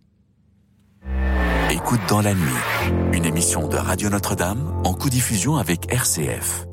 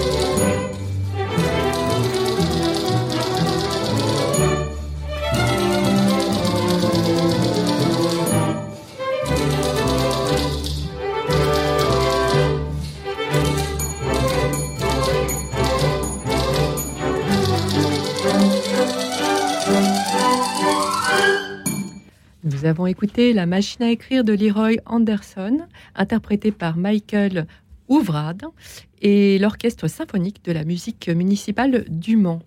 Merci Clara d'avoir attendu. Bonsoir. Bonsoir, avec plaisir. bonsoir. Vous nous euh, appelez des Alpes-Maritimes.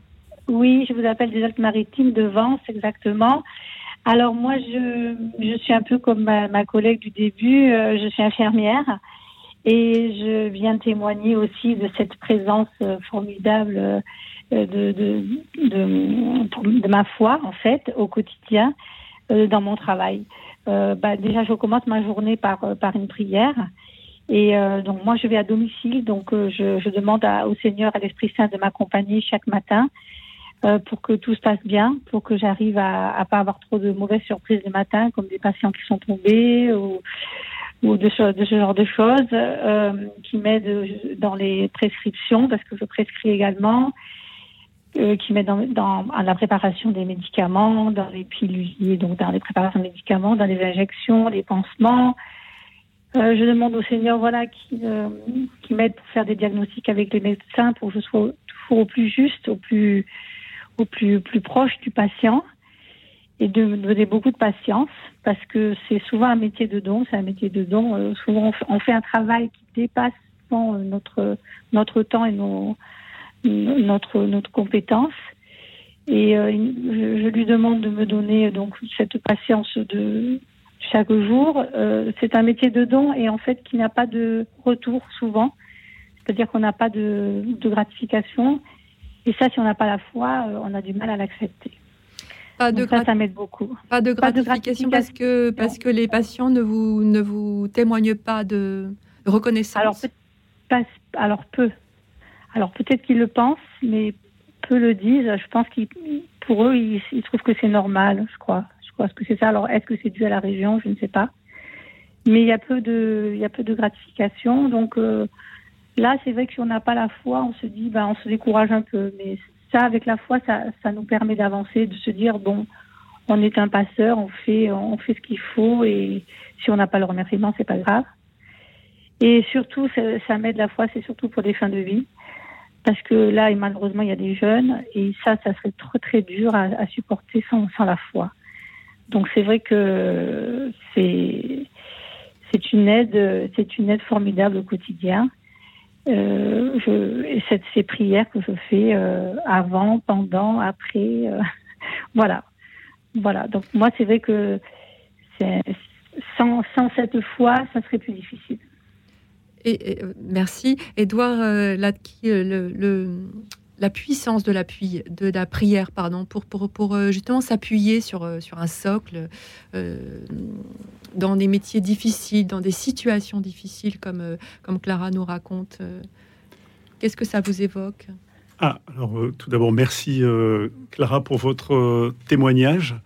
Et la prière est absolument clé lorsqu'on parle de foi et activité professionnelle.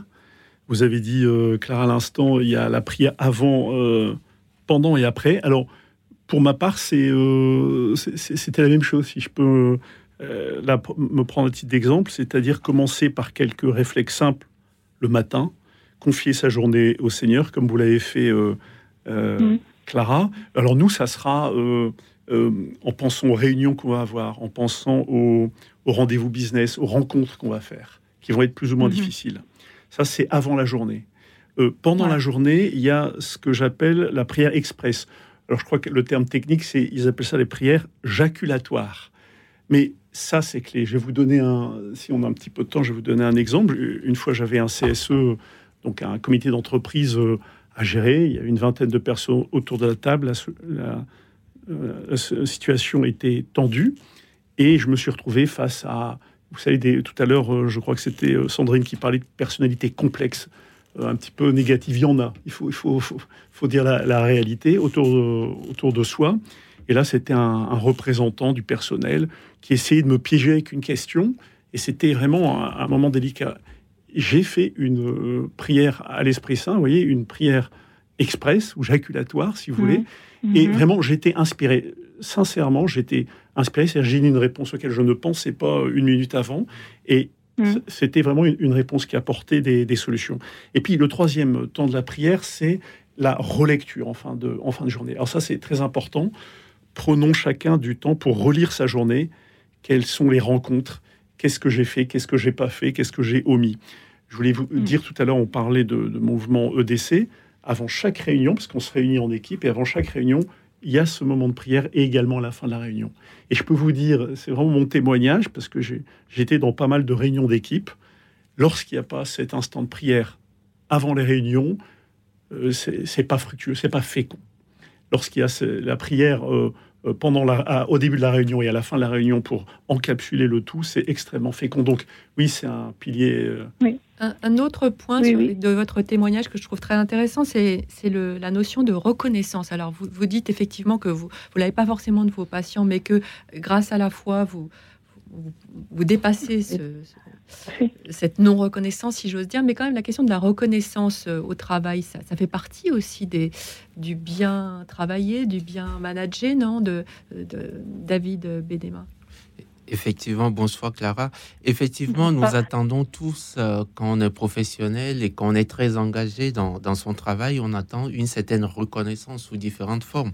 Et, dans votre cas, euh, ce que je trouve vraiment euh, très beau, vous commencez votre journée par, par la prière.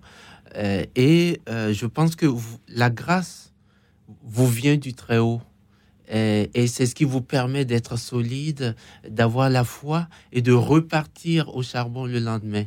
Et c'est ça la vraie reconnaissance que vous avez. Et cette reconnaissance, elle dépasse une reconnaissance humaine qui ne s'exprime malheureusement euh, pas toujours. Mais euh, tout travailleur a besoin, c'est ce qu'on enseigne aux étudiants, aux futurs managers, le leader, il doit exprimer de la reconnaissance, il doit valoriser ses équipes parce que le rôle du, manager, du leader, c'est de pouvoir faire grandir ses équipes, de valoriser le travail qui a été bien fait, de les encourager par rapport à ce qui n'a pas été bien fait pour que les, les équipiers deviennent, deviennent meilleurs. Et c'est vraiment le rôle du, du manager et le manager responsable, c'est ça. Et là, c'est vous, c'est vous le manager, Clara, en fait, finalement. Oui. Vous êtes aux commandes. Et c'est ça. Et en fait, oui, non, mais ça dure depuis, enfin, ça fait 25 ans que je fais ça, et je crois que si, euh, si je laissais pas rentrer, oui, cette grâce, ou je, pense que oui, j'aurais les, j'aurais pas tenu autant. En tout cas, merci beaucoup. Voilà. Merci beaucoup d'avoir appelé ce soir, de nous avoir euh, témoigné. Et puis à travers vous, on salue tous les métiers du soin, les infirmiers, les infirmières évidemment, et puis euh, tous les autres métiers euh, qui s'occupent de l'autre au sens très large du terme. Merci en tout cas de votre témoignage, Clara. Merci. Et tout de suite, nous accueillons Ahmed. Ahmed, vous êtes avec nous Bonsoir. Oui, bon, bonsoir. C'est Cécilia, n'est-ce pas? Oui, c'est Cécilia. Et puis bonsoir, à vos invités, et bonsoir à vos invités aussi. Bonsoir. Écoutez, euh, je ne sais pas euh, s'il n'y a pas une ambiguïté dans le fait d'être entrepreneur et en même temps euh, donc diriger des, employés. Donc il y a les employés, il y a l'employeur, il y a le client. Et il y a la compétition, la concurrence. Donc euh, il y a des compétences, bien entendu, mais euh, il y a, nous sommes des humains, donc il peut y avoir des, des lacunes, il peut y avoir... C'est pas facile de dire, toi, tu, tu fais plus l'affaire, donc on va te te mettre de côté ou ne pas t'augmenter ton salaire. Ou, heureusement qu'il y a les syndicats. Donc la doctrine sociale, elle est plutôt syndicale. Elle aussi. Euh, alors on va demander à Edouard Latki, est-ce que, est que la doctrine sociale, ça englobe euh, euh, les syndicats dans le... Mais je, oui, le, le, le, comment dirais-je, le, dialogue social pour un patron chrétien, il est clé. C'est vraiment, c'est quelque chose dont il faut être très respectueux. Et euh, ça fait appel à l'un des piliers dont je parlais tout à l'heure, qui sont, on, peut dire, la dignité, mais également on pourra parler de solidarité, de bien commun, de participation. Donc vous voyez, le dialogue social va couvrir un certain nombre de, de piliers de la pensée sociale chrétienne. Mais euh, non, non, euh, c'est clair, c'est vraiment clé. Et il faut, il faut encourager ce dialogue. Et on a besoin d'avoir des, représentants du personnel pour, pour avoir une personne en face à qui, euh, à qui parler en, tant que patron, en particulier dans les plus grandes entreprises, absolument. Mais tout à l'heure, vous parliez des, Ahmed, des, des, des, parties prenantes. On appelle ça les parties prenantes. Alors, il y a les employés, les clients, les fournisseurs. Il y a également les actionnaires. Faut pas les oublier quand même. Ah oui. Les actionnaires. Et il y a les. Maintenant, notamment avec euh, tout ce qui concerne la RSE, responsabilité sociale d'entreprise, il y a tout ce qui est euh, le, public, c'est tous les, intérêts publics qui sont autour de nous. Donc oui, il y a beaucoup, et vous avez raison de souligner, il faut, en tant que patron, en tant que dirigeant, il faut trouver un équilibre entre chacune de ces parties prenantes. C'est euh, un vrai travail d'équilibriste. Excusez-moi, je vais, prendre un exemple parce que moi je ne suis pas du tout ni un intellectuel ni un, ni un entrepreneur. J'étais ouvrier du bâtiment. Et j'avais un patron, euh, petite entreprise d'une dizaine d'employés. On faisait de la plomberie, chauffage et de la couverture. C'était un, bon patron par ailleurs, dans le sens où euh, voilà, était plutôt familial, quoi, dans le sens un peu paternaliste, chrétien, pratiquant. Et un jour, je fais un travail et puis il vient voir, contrôler sur le chantier, puis j'ai demandé est-ce que c'est bien, il me dit oui c'est trop bien, mais parce que tu as pris trop de temps. Donc la rentabilité est, premier dans une entreprise. Avant l'humain, avant quoi que ce soit. Avant le travail bien fait. C'est le rendement. C'est le côté un peu ambigu. Donc je ne dis pas, les choses sont simples, hein. c'est pour ça que c'est complexe. Alors, non, vous, vous, avez raison, c'est euh, enfin, ce qui compte, l'entreprise doit faire du profit. Si elle fait pas de profit, ça, dépasse même le patron. On est, on est obligé de fermer, d'arrêter l'activité euh, tôt ou tard. Donc, elle doit faire du profit. Donc, le, un des objectifs, mais c'est pas le seul, c'est effectivement de, que l'entreprise soit profitable. Mais par contre, Là où je suis un petit peu moins d'accord, c'est il ne faut pas que pour un patron, le, profit à chaque euh, chantier soit l'objectif numéro un. Vous voyez, c'est un des objectifs. C'est ce que vous avez dit tout à l'heure, c'est un numéro d'équilibriste. Mais entre les deux, je mettrais quand même l'humain euh, en, priorité. Bon, ça c'est. Mais dans toutes les, relations de, le monde ouvrier, euh, ouvrier salarié, hein, depuis pas mal d'années, à ma connaissance, il y a quand même eu des syndicats quand même qui ont toujours été à la pointe de de ce qui est un petit peu le côté euh, respect de, du travailleur. Et oui, ils sont, ils sont euh, Ça n'a rien à voir avec les, religions, quelles qu'elles soient, peu importe. Non, ils sont importants dans, dans le dialogue social. C'est ce que c'est ce que nous dit Edouard Latki. C'est le c'est le socle en fait de de voilà de des bonnes relations en fait, entre patron et, et salarié. Comme on dit, excusez-moi, lorsqu'on dit, euh, moi, ça ne vient pas de moi, hein, on me l'a dit, et je trouve que c'est bien dit. Là où il y a des hommes, il y a de l'hommerie. c'est vrai. Par conséquent, euh, l'intérêt, des fois, euh, on oublie un petit peu la foi. En tout, cas, merci. en tout cas, merci beaucoup Ahmed d'avoir appelé ce soir. Merci de votre témoignage. Bonne soirée. Euh, bonsoir Paul. Bonsoir, bonsoir Cécilia. Bonsoir.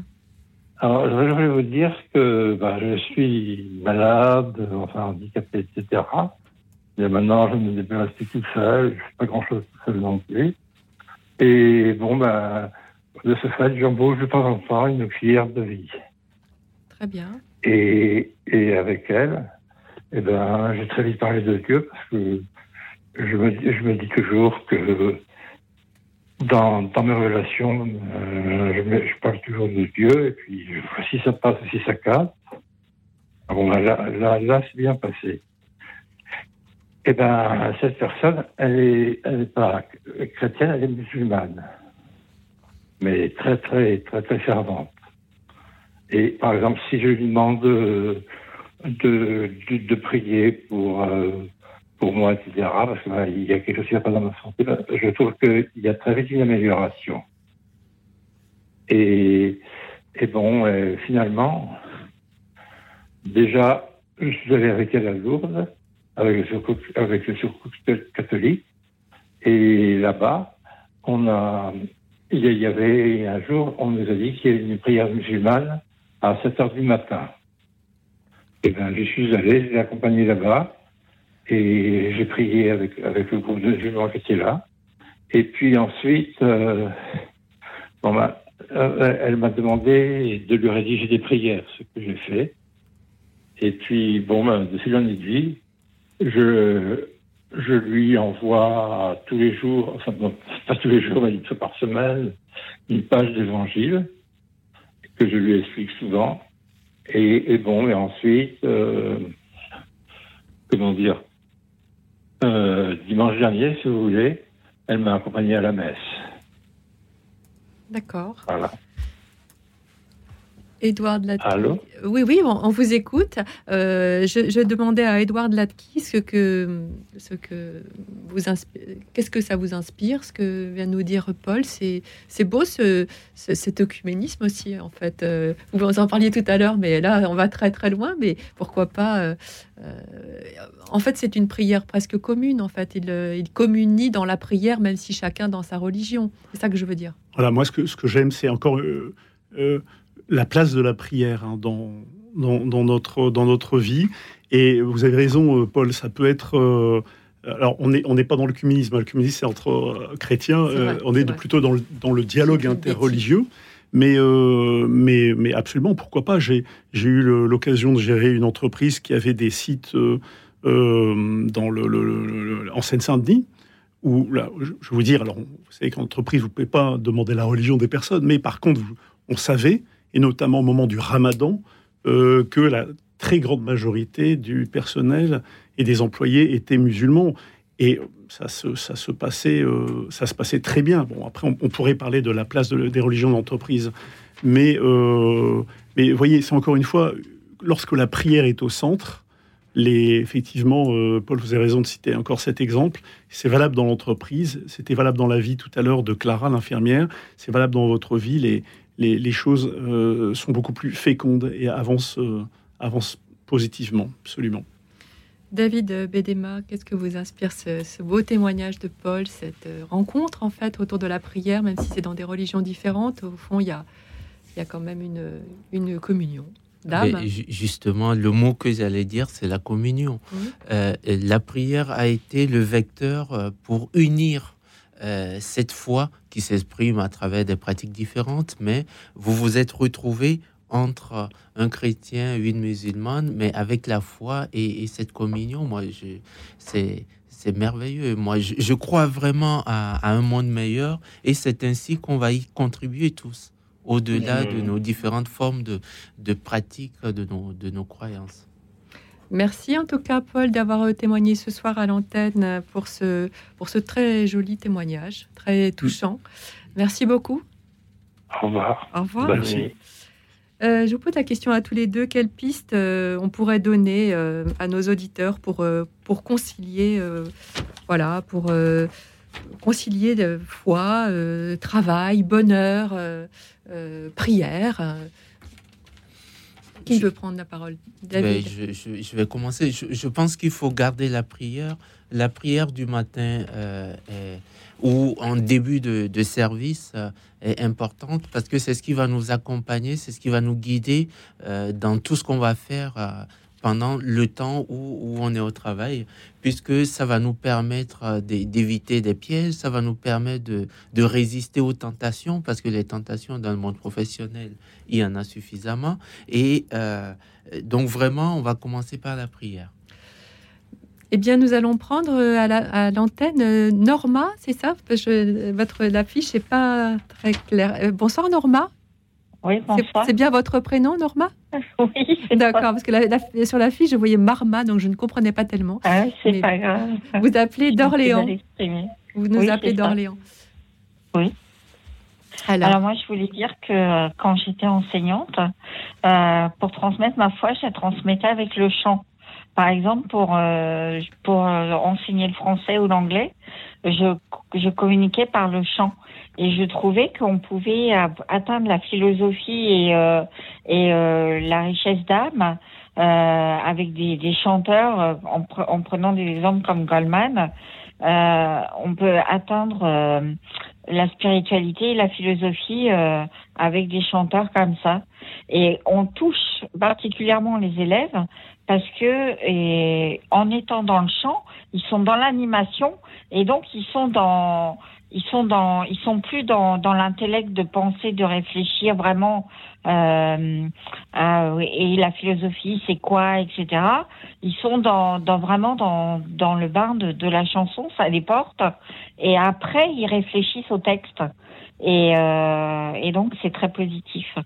Et euh, c'est un meilleur, des meilleurs souvenirs que j'ai, voilà. Et euh, je voulais dire aussi que dans l'enseignement, euh, il y a des choses euh, euh, très bonnes euh, qu'on peut faire comprendre aux, aux élèves euh, avec avec un certain dynamisme, avec une certaine joie de vivre. Et je voulais donner un exemple, par contre, d'un échec où j'avais un élève qui avait triché, je lui ai mis zéro. Et c'est lamentable. Et je veux donner conseil à tous les profs euh, faut jamais mettre des mauvaises notes aux élèves, euh, ou du moins faut faut faut faire attention aux notes parce qu'on peut énormément choquer l'élève et on peut, on peut vraiment l'atteindre, le blesser, le, le blesser dans, dans son âme profonde.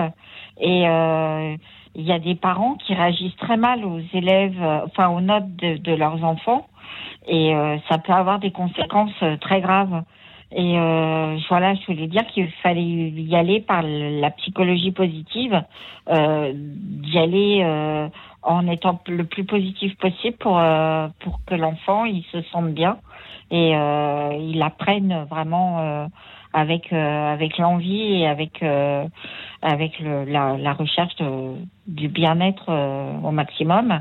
Et sinon, je voulais dire aussi que pour enseigner moi, j'ai connu des enseignants qui étaient prêts, euh, avec un très haut niveau, à donner des cours à des étrangers, par exemple, à consacrer énormément de temps à des étrangers qui avaient euh, du mal à, apprendre parce qu'ils connaissaient pas la langue, parce qu'ils connaissaient pas bien le, le, les rudiments du français. Et, euh, et en fait, euh, il leur apportait des choses vraiment très, très, très, très chouettes, simplement en voulant valoriser l'enfant. Simplement en portant attention à l'enfant, en disant mais c'est pas parce que euh, tu as des notes plus difficiles, on va te prendre à part, on va te donner du, on va te consacrer du temps hors scolaire et, euh, et tu pourras y arriver et, euh, donner des exemples de cas de, d'enfants qui ont réussi, qui ont, étrangers, qui ont eu des métiers mais formidables. Et euh, je trouve que bah, je trouve ça hyper valorisant. Merci en tout cas de nous transmettre votre euh, enthousiasme, votre foi, votre joie de vivre. Euh, c'est vrai que les métiers de l'enseignement, il faut, il faut de la passion et vous, vous en avez dans la voix. Donc euh, merci beaucoup de votre témoignage et nous continuons à échanger ensemble ce soir autour de la question de la conciliation entre vie professionnelle et foi chrétienne. Mais pour l'heure, je vous propose d'écouter Marco Frisina Anima Christi, tiré de l'album Pane di Nuove. Anima Christi est une célèbre prière, puisqu'on parlait de prière, adressée à Jésus-Christ, composée au XIVe siècle, qui cherche à obtenir une union mystique intense avec le Christ et qui nous aide à garder le Seigneur dans nos cœurs à chaque instant de notre vie, notamment au travail. Écoute dans la nuit, une émission de Radio Notre-Dame en co-diffusion avec RCF.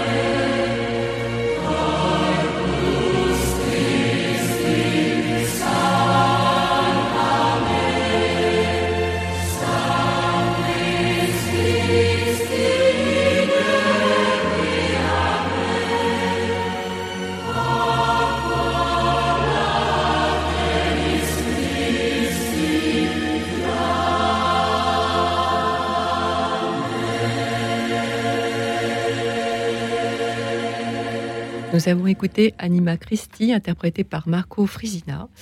Euh, et je, on parlait du chant, David Bedema. vous, aviez quelque chose à, dire par rapport au chant, une pratique à l'ICP, je ne sais pas. Oui, d'ailleurs, je, voulais remercier Norma de, qui appelait d'Orléans euh, pour, euh, pour son témoignage. Effectivement, euh, dans la formation de nos futurs managers, dans, dans, le master que, que je dirige, on, a un module qui est sur la spiritualité. Dans ce module, on fait intervenir un chef d'orchestre qui vient avec un piano et qui fait des exercices d'écoute de et de concentration euh, qui permet à ces futurs managers euh, de se doter, d'aller chercher au, fond d'eux-mêmes euh, des ressources qu'ils ne soupçonnaient pas pour pouvoir faire face à des situations complexes, notamment des situations de gestion de conflits qu'ils auront à affronter en tant que manager. Et quand on voit faire euh, ces experts, euh, notamment le, chef d'orchestre, qui les fait écouter euh, des musiques, qui les fait analyser les, sonorités qui sont dans les musiques et qui les amène à se dire, à leur faire rendre compte que dans des situations, il peut y avoir des sons très très très fins qu'on n'écoute pas parce qu'il y a trop de bruit et qu'on va prendre des décisions euh, qui ne sont pas les plus appropriées, mais c'est le fait de les faire se concentrer et de faire travailler leur attention, ça leur fait se rendre compte que, ah oui, en tant que manager, il faut savoir prendre du recul. Et euh, cet exercice que les étudiants apprécient d'ailleurs, ils nous reprochent de dire pourquoi vous mettez cet exercice que en fin de parcours, en deuxième année de master, alors que ça aurait été intéressant tout le temps. Mais voilà, je voulais rebondir sur le témoignage du, sang, du, du, chant, chant euh, pour, pour partager cette pratique. Et, et Norma nous a parlé aussi de l'évaluation et comment évaluer, c'est une, bonne question, comment évaluer, même, même mal à la limite, mais sans, tout en gardant justement la dignité de, de, de, celui qu'on évalue en fait. C'est un peu ça dont elle nous parlait, évaluer, mais faire attention, même si on met une mauvaise note, de pas bah de, garder, de garder le respect de la personne euh, qu'on évalue. Absolument. Alors j'ai retrouvé ma définition du bien commun dans l'encyclique Mater et Magistrat qui date de 1961. Et voyez, elle dit que euh, le bien commun, c'est l'ensemble des conditions sociales permettant à la personne d'atteindre mieux et plus facilement son plein épanouissement. Donc, euh, le, témoignage de Norma était, était très important à l'heure, notamment quand on, entendait, quand vous citiez l'exemple de la sanction du, zéro, qui va avoir un impact euh, quelquefois dramatique pour, pour l'élève. Mais on a la même chose en entreprise. Donc, la question, c'est est-ce est-ce qu'on a mis en place des systèmes d'évaluation solides euh, dans l'entreprise euh, Quel est le contenu de, nos entretiens euh, annuels? Est-ce qu'ils développent justement la capacité des personnes à contribuer à l'entreprise, etc. etc. Est-ce qu'on fait des feedbacks à chaque fois qu'il y a eu un, rendez-vous Ça peut être un rendez-vous client. Et vous voyez, donc il y a vraiment des techniques qui permettent d'éviter le, le, zéro dont parlait tout à l'heure Norma, mais qui vont permettre à l'employé de progresser et de s'épanouir. Et je voudrais qu'on parle un tout petit peu, euh, presque pour finir, si j'ose dire, euh, comment remettre du sens dans le travail? Ça, c'est important aussi, ça. David euh, Bédémar, c'est une grande question. Effectivement, on peut faire une thèse dessus, écrire 300 pages. Alors, tout à l'heure, il, y a eu, les témoignages de de, Xavier qui disait qu'il ne retrouvait plus le sens dans son travail. Il a dû quitter son travail pour aller faire autre chose et se retrouver. Alors, comment trouver du sens dans son travail? On peut ne pas trouver du sens dans un travail.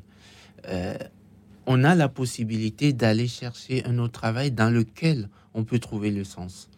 Euh, il y a des gens qui sont enseignants, qui ne se retrouvent pas, qui vont être infirmiers. Il y a des gens qui font ceci, ça leur convient pas, ils peuvent changer. Euh, je, ne pense pas, je, peux me tromper, euh, que tout le monde peut trouver du sens dans tout le travail.